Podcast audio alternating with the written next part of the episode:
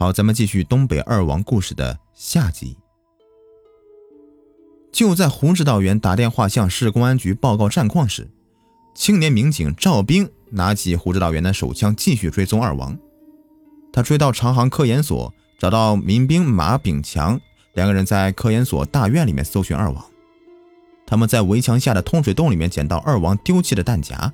原来枪战后的二王如惊弓之鸟，仓皇逃窜。轴承厂青年工人詹小建骑个自行车，带着孩子上街买菜。王宗伟跑上前去，说声“把车给我”，便疯狂地向他开枪了。小詹惨死在血泊中。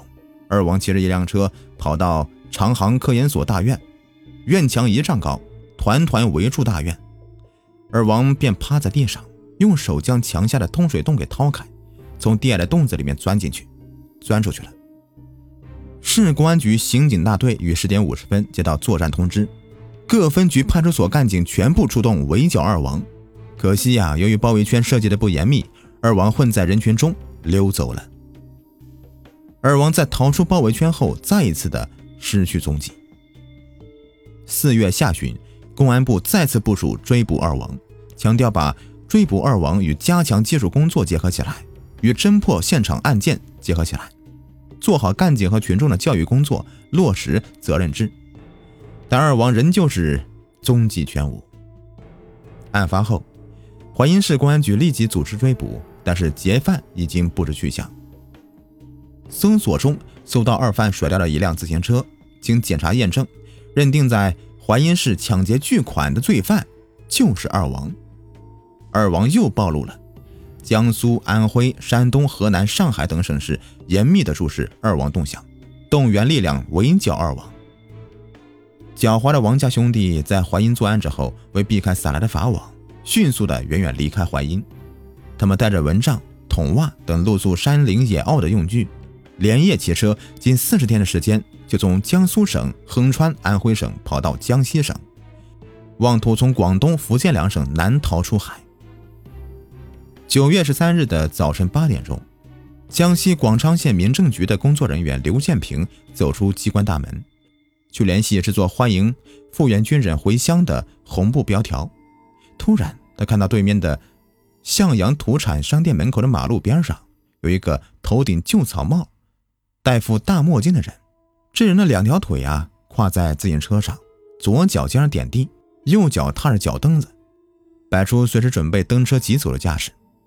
他身材很高，故意蜷曲着身子，像个大虾米似的伏在车把上，并且有意的把草帽。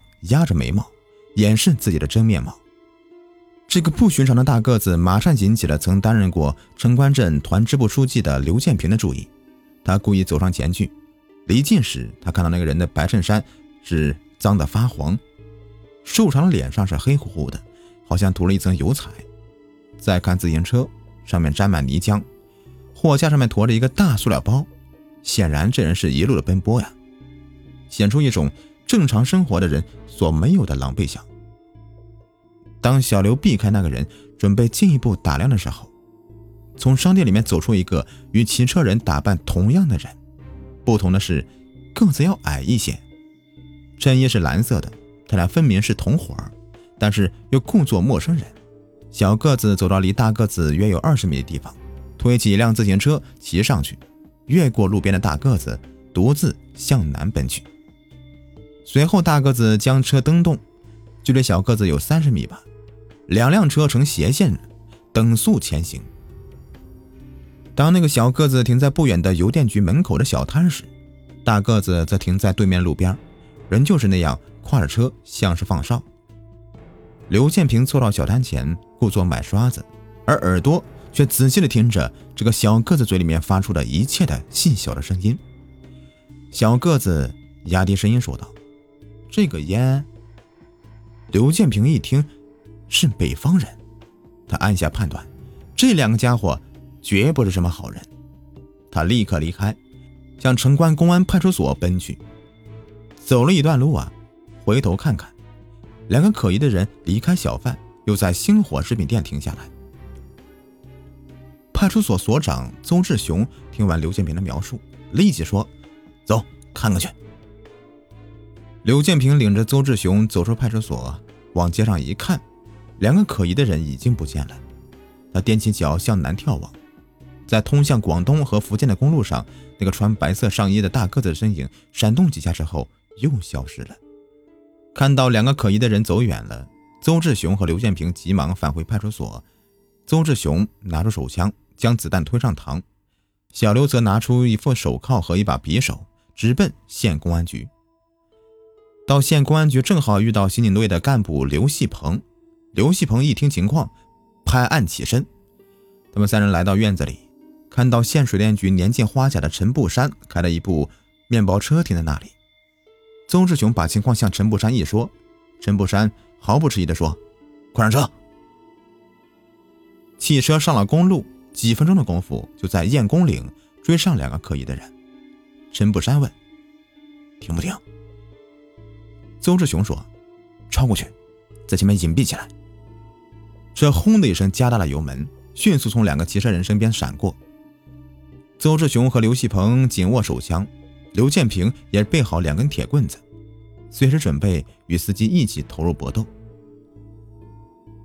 汽车驶出一段路啊，来到小港沿路段，附近有村庄。邹志雄指挥将车拐到右边的小路上，把车隐蔽在树荫里。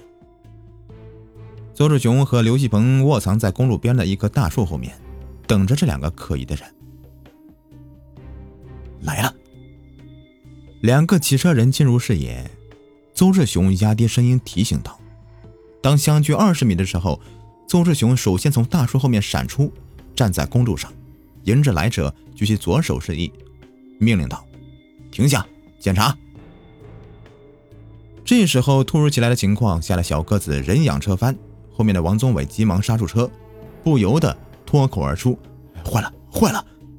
邹志雄和刘细鹏正待上前检查的时候，趴在地上的王宗芳突然“砰”的一声，开枪向邹志雄射击了。邹志雄敏捷的一个箭步窜向公路那边的大树后面，同刘细鹏一左一右向王宗芳开火。由于树两旁茂密的大树阻挡，邹志雄和刘细鹏的火力施展不开。这时，就看到小个子跳到路边高草丛生的大沟里，有逃掉的危险。邹志雄向隐蔽在车旁的刘建平和陈步山喊道：“打电话！”刘建平跑到养路段的工棚一看，里面没有电话。他向陈师傅说：“只好开车闯过去报信了。”陈步山说：“我开车冲过去，注意不要被打破车胎了。”刘建平和刘步山跳上车了。拐上公路，飞速前进，回县城报信去了。邹志雄和刘继鹏两支枪的火力阻截大个子横穿马路，使他不能再往东边逃窜。可是恰在这个时候，从南边开来一辆面包车，急于逃脱的大个子以汽车作为掩护，同汽车一起向前奔跑，跑出射程以外，窜过公路，与小个子汇合，拼命地往东逃。他们跑到一片稻田。鞋子也掉了，他们光着脚渡过河水，钻入山林里。小岗一站，缴获两辆自行车，一个包，包里面有八百元人民币、蚊帐、长袜、警服、军服、半导体收音机、袖珍地图和化妆油。包里面有两支枪，经过验定，其中一支就是在岱山检查站被二王抢走的王云的枪。二王在广昌出现了。公安部向江西省公安厅提出作战要求，尽一切努力将二王围歼在广昌。广昌县公安局得到小岗战报之后，县公安局局长胡顺宝立即调车，带领武装警察风驰电掣地赶往现场，分三路追击。十二点四十分，二王被确认在躲藏在汉江林场的深山密林里。广昌县县委书记赵焕起。在紧急召开的公社书记会议上，果断提出，追捕二王是现在最大的政治任务，一切工作为他让路。赵焕起把办公地点改在县公安局的办公室里，他们站在广昌县的地图前，圈画着二王逃跑的路线。根据公安部和省公安厅的指示，大批干警迅速向汉江林场集中。在第一批追捕二王的公安干警形成第一个包围圈以后，经过三个多小时。又组成一个方圆三十公里的第二个包围圈。认定二王在广昌出现以后，江西省公安厅杨锡林副厅长和王维成处长率领干警，带着警犬，赶赴广昌指挥围捕。他们在二王消失的地方连夜开展工作，并决定召开全县各公社书记紧急电话会议，调集民兵，组织第三包围圈。十四日凌晨一点，一个周边一百七十一公里的包围圈也形成了。九月十三日的子夜刚过，又有几辆警车奔驰在山区的公路上。江西省委常委政法委员会书记王兆荣、省军区副司令员沈忠祥、省公安厅厅长兼武警政委孙树森，遵照省委指示，率领一批人马到广昌，加强对围剿战斗的领导。他们拂晓前赶到广昌之后，见到了彻夜未眠的县委领导同志，当即召开广昌及几个。邻县的县委书记电话会议，一个地区更为广阔的第四道大包围圈，限定在上午十点钟以前形成。但是，经过四天的搜索，干警们踏遍了两道包围圈里面的座座山山，踏遍了每个沟沟坎坎，始终不见二王的踪影。二王是不是已经不在广昌了？二王在不在广昌？指挥部经过分析研究，断定了。二王必在广昌，因为几道包围圈赶在二王可能逃出之前就已经完成了。二王经小岗交火之后，无车无食无鞋，再加上语言不通、道路不熟，又害怕暴露，所以没有逃出包围圈的理由。王宗伟握住冲锋枪的手松开了，郑万涛子弹击中罪犯左胸，王宗伟立即倒地。王宗芳提着枪赶到了，举枪向郑万涛连开五枪。敏捷的郑万涛像只灵活的猴子，一个箭步侧跃到五米外的一道小沟。随着枪响，搜索部队迅速由四面收缩包围圈。王宗芳一看到情况不妙，丢下还在喘气的弟弟，捡起他的手枪，迅速逃窜。郑万涛因为太过于激动，在冲锋枪子弹的已经上膛的情况下，连拉机关枪，使子弹跳出，没能及时的向王宗芳开枪射击。让他利用这个短暂的时机，消失在了东北侧的草丛中。六点二十五分，在战士们将身负重伤的甘向清抬下山的同时，训犬员谢竹生等人也将奄奄一息的王宗伟拖下山去。冯长明立即将这个重要情报报告给指挥部。总指挥部考虑到部队连续十几个小时的搜索已经十分疲惫了，加上天黑，能见度差。被捕行动中可能造成部队自己不必要的误伤，决定暂时停止行动，困住山头，等明天清晨再行搜索。但冯昌明、黄湘敏和刘德贵等临时指挥组成员经过认真的分析，认为二王中枪法准、威胁较大的王宗伟已被击伤捕获，只剩下王宗芳孤身一人，正是乘胜追击的最好时机。如果拖到明天，罪犯肯定要趁夜寻机逃跑，会造成围捕的更大困难。王宗芳从暗处向吴增兴连开五枪，吴增兴当即身中三弹。透过眼镜片，他看到那个佝偻的黑影在草丛里。